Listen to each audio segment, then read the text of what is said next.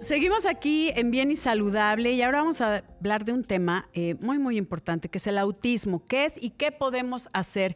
Y me da muchísimo gusto eh, darle la bienvenida a María Gutiérrez, directora general del Centro de Autismo de Teletón, y a Cintia Resillas, que pues, nos va a hablar de cómo ella ha recibido la atención, un gran testimonio.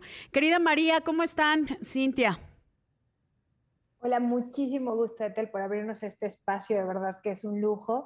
Y como bien lo dices, hoy tenemos la oportunidad de platicarles un poquito más acerca de autismo. Y no solo me acompaña Cintia, que es mamá de Centro Autismo Teletón, también hoy nos robamos a Rodri, que es su hijo y que es usuario de este centro. El Rodri, que ahorita este, tenemos que conocer todo sobre Rodri, pero me gustaría empezar contigo, querida María Gutiérrez, acerca de qué es el autismo, este espectro autista, porque tiene, eh, es, es, un, es, es amplio. Eh, para que la gente lo, lo, comprenda mejor, porque hay autismos eh, dentro de este espectro que son funcionales completamente. Como bien lo dices, me encanta, me encanta escucharte. Eh, el autismo es la palabra, digamos, como socialmente conocida. La palabra correcta es trastornos del espectro autista. Y como bien lo dices, pues es un espectro y dentro del espectro todas las personas que viven con esta condición van a tener diferentes características. Una persona con autismo no es idéntica a otra porque evidentemente al estar dentro de este espectro, algunas personas quizá van a tener más retos en la comunicación, otras personas van a tener más retos en la interacción social, algunos otros presentarán patrones de conducta eh, que llamamos repetitivos o restrictivos. Entonces, aunque dentro de este espectro se encuentran diferentes características y vamos a tener en común ciertos retos en estas áreas que yo les comentaba previamente, nos va a pasar que nunca vamos a encontrar una persona con autismo idéntica a otra. Y lo otro que nos va a pasar es que nosotros podemos estar frente a una persona con autismo y no nos vamos a dar cuenta, porque no es una discapacidad que se ve a simple vista, es una discapacidad que después de un ratito interactuar con la persona es ahí donde vamos a denotar Exactamente. Ah, una pregunta, María, ¿cómo, cómo saber que eh, mi hijo, mi hija tiene autismo? ¿Qué, cuáles, estas, ¿Cuáles son estas señales que me dicen mm, necesita, necesita checarse? Yo entrada te diría, sigamos el feeling mamá y papá. Sí. Si tú como mamá y papá estás viendo el desarrollo de tu hijo y algo no te hace sentido, sientes que deberíamos estar logrando algunas habilidades. Si estas habilidades no se logran, busca ayuda inmediata. Ahora, si estas sospechas que te llevan a pensar em, puede ser autismo, la pregunta son, pues, ¿cuáles, ¿cuáles podrían ser los primeros indicadores? Muchos de los indicadores que reportan nuestras familias es no me miraba, yo le hablaba y no respondía, eh, le gustaba jugar con evidentemente los juguetes, pero no a lo mejor con los carritos y hacer run run, sino apilar los carritos o hacer filas con los carritos. Presentaba ciertos movimientos ¿no? que pueden llamarse em, estereotipados, por ejemplo, es muy clásico algunos aleteos, algunos movimientos en las manitas. Cuando empezamos a ver todos estos factores, acudamos a un profesional que nos pueda decir si evidentemente todas estas características son parte del diagnóstico del espectro del autismo lo podemos ver desde bebé eh, cuando necesitan fijar la mirada o cuando les llamas y que voltean a verte. Desde ahí lo podemos ver. No necesariamente tiene que estar el pequeño ya jugando o haciendo eh, tal vez eh, poca interacción social, ¿no? Sí, como tú lo dices, en realidad desde los primeros meses lo podemos ver. Es mucho más evidente alrededor del año, año y medio, pero si ya empiezan estos dos factores que me encantó que te los quedaras, yo llamo y no me responde o no voltea a verme, yo trato de que me mire uno a uno y eh, no me mira a mí, ve algún otro objeto que es de su interés. Estos ya pueden ser signos de alerta que me lleven a pedir ayuda. Eh, María, acerca de, este contacto físico, también podría ser una señal que eh, le, incomoda el contacto, le incomoda que lo toquen, que lo abracen. ¿Eso podría ser también un signo de alarma para ir a buscar ayuda? En algunas personas con autismo sí se presenta esta característica donde no me gusta eh, que me toques o no me gusta que me aprietes. Sin embargo, en otras personas con autismo aceptan muy, muy bien el trato físico, muy bien el apapacho, el abrazo, y este no siempre es un indicador de alerta. Esto va a depender de la integración sensorial justamente de la persona con autismo. ¿Cómo se hace un diagnóstico de un, pequeñito eh, con autismo, con este espectro autista? Yo te diría que en primer, em, como primer punto, visitar a un profesional. Ahora la pregunta es, ¿quién podría ser este profesional? ¿Quién es ese profesional? La mayoría de los profesionales que hacen el diagnóstico en autismo en México son dos. De un lado, psicólogos que están evidentemente entrenados y certificados para hacer esta diagnóstico y este entrevista, conocer el desarrollo del menor, identificar a través de algunas pruebas y de los parámetros internacionales que existen si tenemos características que nos lleven a cumplir con el diagnóstico. Pero también es ampliamente recomendable que pueda acompañar este diagnóstico un neurólogo o un paidopsiquiatra que también pueda hacer un trabajo en colaboración con el psicólogo. Ok, entonces esto es un, trabajo interdisciplinario y multidisciplinario. Y esto se da en el Centro de Autismo de Teletón, que la gente dice, ¿cómo entro? ¿Cómo, cómo es este proceso de ingreso? Ya que tienes un diagnóstico, ¿qué sigue? Mira, yo te diría, hay dos formas en las que puedes entrar y en las que puedes conocer más.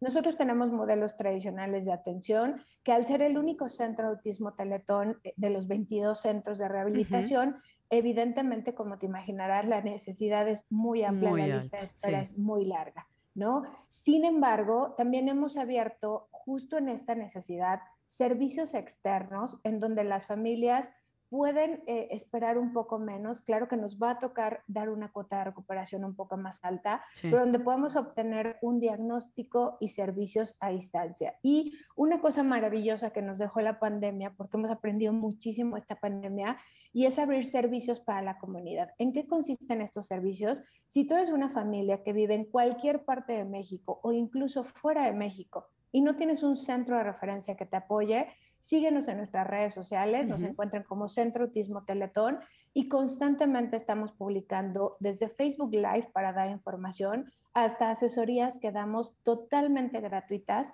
y que pueden tomarse desde casa porque las hacemos a través sí, ahorita ya es un tema virtual, que este, se está haciendo una gran comunidad para tener información sobre este espectro autista. Querida María, eh, Cintia, eh, mi Rodri, precioso, vamos a una pausa y regresamos misma sintonía.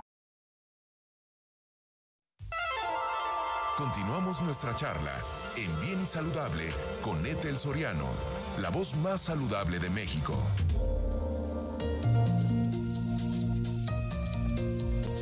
Estoy platicando con María Gutiérrez, directora general del Centro Autismo Teletón, acerca de este gran espectro, porque lo comentabas, María, no hay ningún eh, chiquito con autismo que sea igual a otro, porque es, tiene un paraguas muy grande. Puede ser eh, que tengan unas u otras eh, características muy diferentes, pero que es importante recibir ayuda. Comentábamos acerca del Centro de Autismo Teletón, que hay, pues, como es uno, eh, hay, mucha demanda, pero que hay otras oportunidades ahora de hacerlo digital y tener toda esta comunidad en las redes sociales donde pueden recibir ayuda y donde pueden estar bien informados. Y yo quiero aprovechar, si me lo permites, María, preguntarle a Cintia Resillas eh, y a mi Rodri que eh, cómo ha recibido la, la atención en Teletón, en el Centro Autismo Teletón.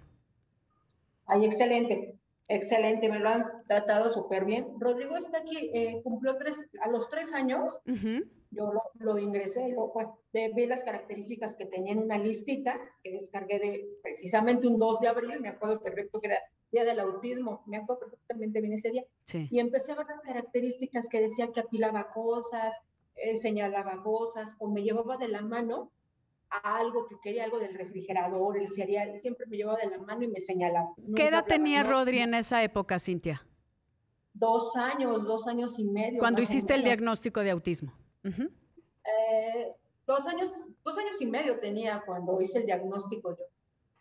Y ya vi toda la lista y vi muchísimas cosas que Rodrigo, Rodrigo tenía, ¿no? Sí. Afilar cosas, no hablar, ¿no? La mirada perdida. ¿Qué hiciste después? Eh, ¿A dónde pediste ayuda para que te pudieran asesorar de qué, eh, qué, darle a, Rodrigo? ¿Qué herramientas tener a disposición para que Rodrigo mejorara? Lo llevé a, me acuerdo, a, lo seguro, al ICEMIN, porque yo tenía ese tiempo ICEMIN, y me daban muchas que tenía eh, que, que, no, que no escuchaba, que más bien que sí, lo mandaron a hacer este estudio de oído, que porque pensaron que estaba sordito, ¿no? Que, ¿no? que no escuchaba. Y una serie de cosas, y yo leyendo, eh, viendo lo del CAT, lo del Teletón, perdón, yo hice la lista, y mi mamá y mamá nos pusimos a marcar por teléfono para pedir este, pues citas, para que lo, le viera un, un, un, especialista, claro. Un especialista, exactamente. Y pues sí, me acuerdo que estaba Reynoso, el doctor Reynoso aquí, que lo vio y le hizo su examen y demás, que si era autista, era autismo moderado. Ok. Eh, dime una cosa, ¿la, ¿la, atención que has recibido en qué se basa? ¿Qué tipo de terapia recibe Rodri? Tiene eh, terapia le dan terapia ocupacional, de vida diaria, eh, con los PIN, una serie de cosas que le han servido muchísimo. Antes no hablaba y ahorita habla hasta por los codos. Súper inteligente. Ok, y eso es importante que la gente sepa que es importante tener una atención multidisciplinaria. Eh, casualmente yo soy licenciada en rehabilitación, entonces entiendo perfectamente eh, lo que se necesita y todo el apoyo que estos pequeñitos requieren para que mejoren su calidad de vida. Querida María, ¿dónde podemos donar para Teletón? Porque esto es un trabajo de años, no nada más es en estas fechas donde se hace el Teletón, sino hay que mantener los centros, ¿no? Y en especial este del Centro de Autismo Teletón, que bueno, es el único eh, de todos estos centros que tiene esta gran fundación, pero necesitan mantenerse. Claro, como lo dices, los invitamos de verdad a donar y a seguir apoyando esta causa. Tenemos múltiples espacios, puede donarse desde teletón.org, ahí van a encontrar la plataforma. Podemos donar en Cajero Citibanamex, obviamente en Citibanamex todo el sábado y ya desde este momento, a través de Telmex, de Telecom o de Telcel. Tenemos todas las formas posibles para llegar a la mayoría de los mexicanos que año con año nos han apoyado y no nos han dejado solos en esta causa. Y estoy segura que este año tampoco estarán solos, querida María Gutiérrez, que te agradezco muchísimo que nos hayas acompañado aquí en Bien y Saludable. También Cintia Resillas, qué bueno que toma esta acción para mejorarle la calidad de vida a Rodri. Rodri, te mando un beso grandotote, ahí te veo.